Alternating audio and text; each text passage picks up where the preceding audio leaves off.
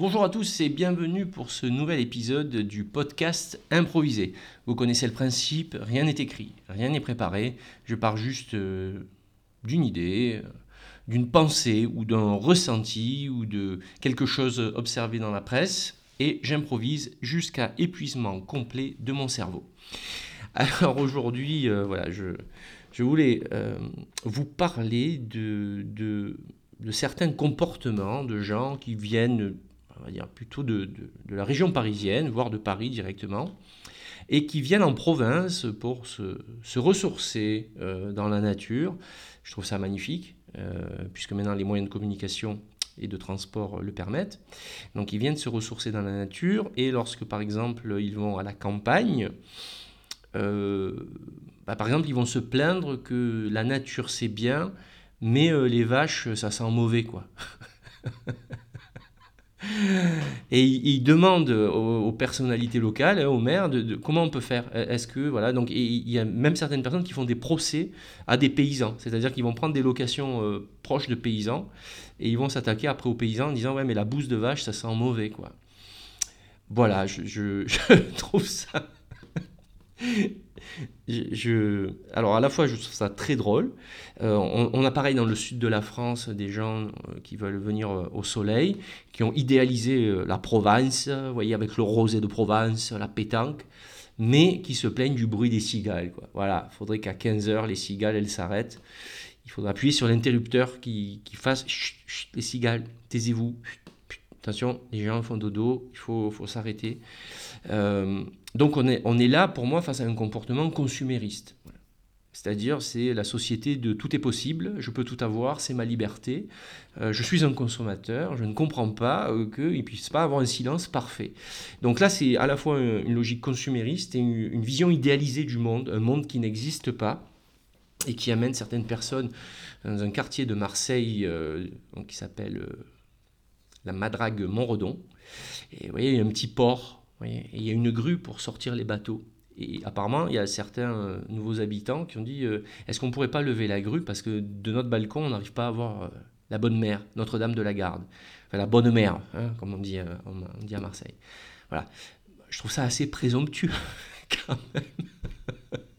Et, et, surtout, ça me fait me questionner. C'est-à-dire que, donc, c'est quoi l'idée? C'est d'avoir une vie euh, quand on est au calme, bon, ben, à part un petit gazouillis d'oiseaux léger, euh, il faut pas de bruit, pas d'odeur. Euh, voilà. On, est dans un monde aseptisé, voyez, avec des voitures électriques qui font pas de bruit. Alors c'est, souvent, c'est des gens, comme on dit, très bobos. Hein, voilà. Bon, ils ont un niveau de vie quand même, hein, les, bobos. Voilà, hein, je veux dire, ils consomment de l'énergie aussi. Hein, vous connaissez l'histoire, voilà. Enfin, je veux dire, faire, venir du quinoa d'Amérique du Sud, ça a un coût carbone, hein, voilà. Mais euh, lorsqu'ils sont là, il faut que ce soit zen, parfait. Euh, parce que pour boire du thé vert en position du lotus, il faut euh, du silence absolu. Alors c'est sûr qu'à Marseille, non, ça c'est déjà parce que Marseille est une ville qui grouille, chargée d'intensité depuis toujours.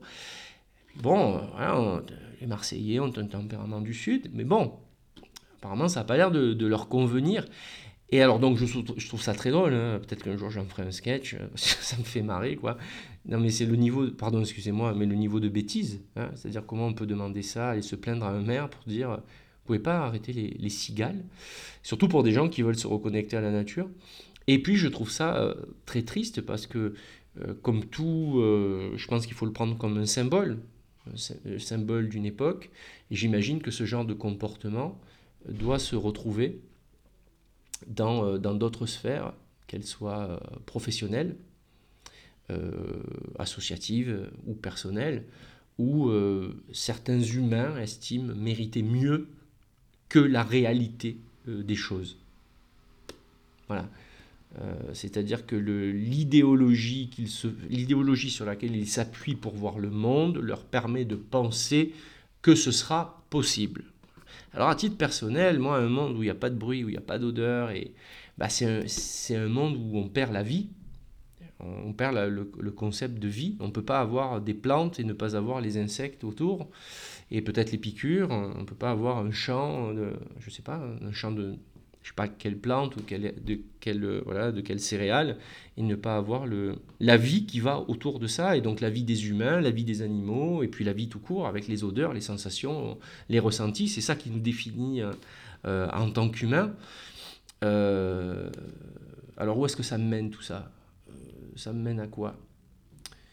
Bah, ça mène toujours pareil, c'est un peu mon obsession, ça mène au, au café latte, quoi. Je veux dire, euh, le café latte, le grand latte, comme on dit à Starbucks ou je sais pas où, euh, bah, les gens du début du XXe siècle, hein, euh, dont je fais pas partie, mais je parle de, la génération de mes grands-parents, hein, eux, ils buvaient du café au lait. Et ça, c'était une, boisson de pauvres. Voilà. Et bien maintenant, les, gens boivent du grand latte. C'est quoi la différence? À peu près 8 euros. Bon, je, je, caricature, mais voilà. C'est-à-dire qu'on est rentré dans un concept de café c'était un sketch que je jouais à l'époque et, j'y reviens de temps en temps. C'est plus un café qu'on boit, c'est du grand latte, c'est un concept. Donc ça se paye cher le concept. C'est un concept à l'américaine. Voilà. Et, il doit être servi dans un, pseudo-mug en carton, euh, avec un bec euh, bien effilé qui, qui, nous permet de le boire sans se brûler, avec notre prénom. Euh, inscrit dessus. Prénom inscrit par le serveur qui s'appelle Jordan ou Kevin, euh, parce que c'est notre, notre ami, il nous appelle par le prénom, c'est super cool, ça crée une connexion, voilà. Et, on achète un peu n'importe quoi.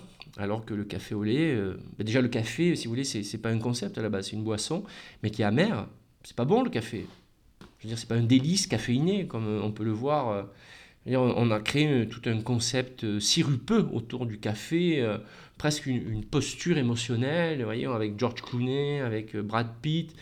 Presque le fait d'avoir le même café, on va se sentir comme lui, voyez. Euh, j'avais même vu une, une pub où, où, en fait on nous explique que le fait d'acheter ce café fait de nous des, des éco-citoyens. Parce que la marque de café respecte l'environnement. Donc en gros, si vous n'achetez pas ce café, vous êtes coupable de ne pas être citoyen euh, responsable. c'est très très tordu, c'est très, très vicieux. Et, moi, je pense que c'est les gens dont, je vous parle, qui veulent pas le, bruit, eux, qui veulent pas le bruit des cigales, eux, ils ont des machines à café au top. Vous voyez, je veux dire qu'ils leur font le café avec la petite goutte de lait, le truc, super design, ce qui leur fait se sentir bien avec eux-mêmes, des éco-citoyens, modernes, vous voyez. Euh, une petite, une petite chemise euh, blanche en lin, un petit short sympa, euh, des mocassins, je sais pas quoi. Voilà, ce genre de. Non, je caricature, j'aime bien, c'est pas grave. C'est pas grave. Ils se vexeront pas. De toute façon, personne va écouter ce podcast. c'est pas les trois, les trois habitués qui. Voilà, qui. c'est pas bien grave. Je prends pas, je prends pas beaucoup de risques. Et, et c'est cette société euh, lavée de tout qui se dessine petit à petit, avec paradoxalement un monde de plus en plus brutal à l'autre bout du monde, dans certains, pays. Et euh, ça crée une, drôle vraiment une drôle de polarité. Euh, parce qu'on a eu l'avantage jusqu'à présent d'avoir des gens. Euh, effectivement, il y a toujours eu des polarités, mais on, je pense qu'on avait des gens qui vivaient toujours dans le réel, même s'il y avait des gens, des bourgeois, des snobs, qui, dire, pour caricaturer une fois de plus, qui ne connaissaient pas le prix de la baguette, mais si vous voulez, ils étaient connectés à leurs sensations. Ils savaient bien que prendre une carriole ou une voiture au début du XXe siècle, bah, c'était, euh, voilà, ça allait faire du bruit, euh, ce serait pas confortable, etc.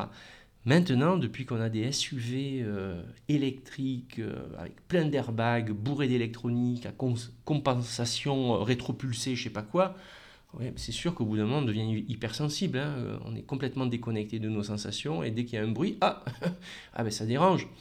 C'est comme si vous vivez par exemple dans un, appartement, vous avez un voisin qui est très très calme, puis du jour au lendemain, le voisin change. Et vous avez une, famille qui débarque et qui est très bruyante. Bah, le corps le, refuse, quoi. Hein. On se dit, mais qu'est-ce que c'est? Il y a du bruit. Et puis alors, euh, si, ça perdure, vous voyez, ça devient une obsession. On ne pense plus, on ne pense plus qu'à ça. Et donc, je pense qu'on est une société qui, effectivement, s'éloigne de ses sensations de base euh, à cause de la conceptualisation du monde, à cause de sa, je sais pas comment dire, commercialisation. Tout est devenu un produit. Euh, acheter une voiture, c'est un concept. Tout est conceptualisé. Même nos sensations sont profondément euh, conceptualisées, ou du moins c'est comme ça qu'on nous les vend.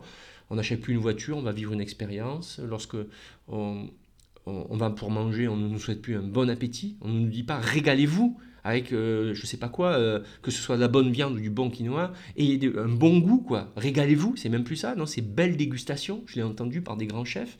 ça me tord le bide en fait. Ça, m'atteint, je ne sais pas pourquoi, hein. mais c'est comme si, vous voyez, on est dans le concept visuel de la beauté de la dégustation. C'est-à-dire que la personne mange et elle se voit manger. Vous voyez, c'est une belle dégustation. Enfin, c'est complètement débile. Et, euh, et, je pense que ça ça nous mène pas vers du bon. Parce que je pense que ça nous amène à idéaliser le monde, de plus en plus. Et euh, comme le disait euh, Tocqueville, Alexis de Tocqueville, philosophe du 19e siècle, qui a travaillé beaucoup sur la démocratie, il, avait, il a un paradoxe qui porte son nom, c'est le paradoxe de Tocqueville. Et ce paradoxe est énoncé ainsi, c'est l'idée selon laquelle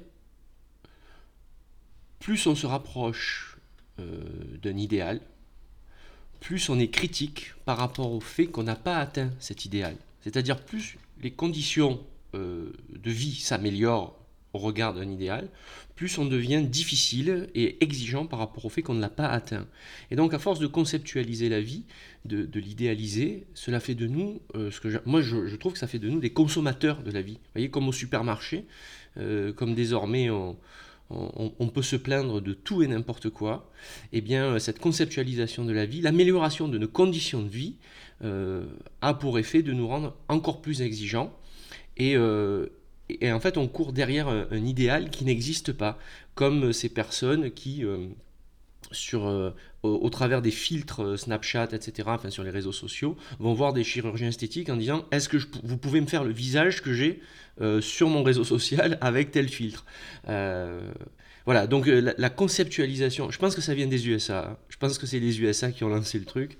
Cette idéalisation, conceptualisation, le, le, côté on va magnifier le quotidien avec des grands mots. Ça se retrouve aussi dans le management. J'en ai euh, parlé euh, maintes et maintes fois. Je ne vais pas me répéter sur le sujet. Eh bien, tout ça nous amène à devenir de plus en plus exigeants et, et à devenir difficiles. Et je pense que ça participe à alors ça participe à la polarisation euh, actuelle euh, du monde euh, qui fait que chacun va se retrancher sur une vision hyper précise. Alors le côté positif c'est qu'on peut s'exprimer en tant que citoyen. Le côté moins positif c'est que j'ai le sentiment que parfois on s'éloigne ou certaines personnes s'éloignent de la réalité pour imposer une vision du monde qui est complètement idéalisée, donc non atteignable et qui n'est pas connecté à notre réalité d'être humain, à notre, à notre humanité, à nos sensations euh, les plus profondes euh, et, qui n'est pas connecté à tout ce qu'on a de bon en nous et surtout à notre part d'ombre. Euh, J'ai le sentiment que parfois on n'assume plus notre part de, ou de fragilité ou de, peu importe l'émotion, hein, mais euh, la, part que l'on peut qualifier, la, fragilité, c'est, n'est pas la part d'ombre, mais on peut avoir des instincts, parfois de la colère qui monte, ce genre de choses. Bah, c'est comme si effectivement on était dans un monde qui cherche à gommer tout ça. Et je suis pas sûr que ce soit la, bonne direction à prendre. Écoutez, j'en ai fini avec ce podcast. Merci de votre attention et rendez-vous à très bientôt donc pour un nouvel épisode du podcast improvisé.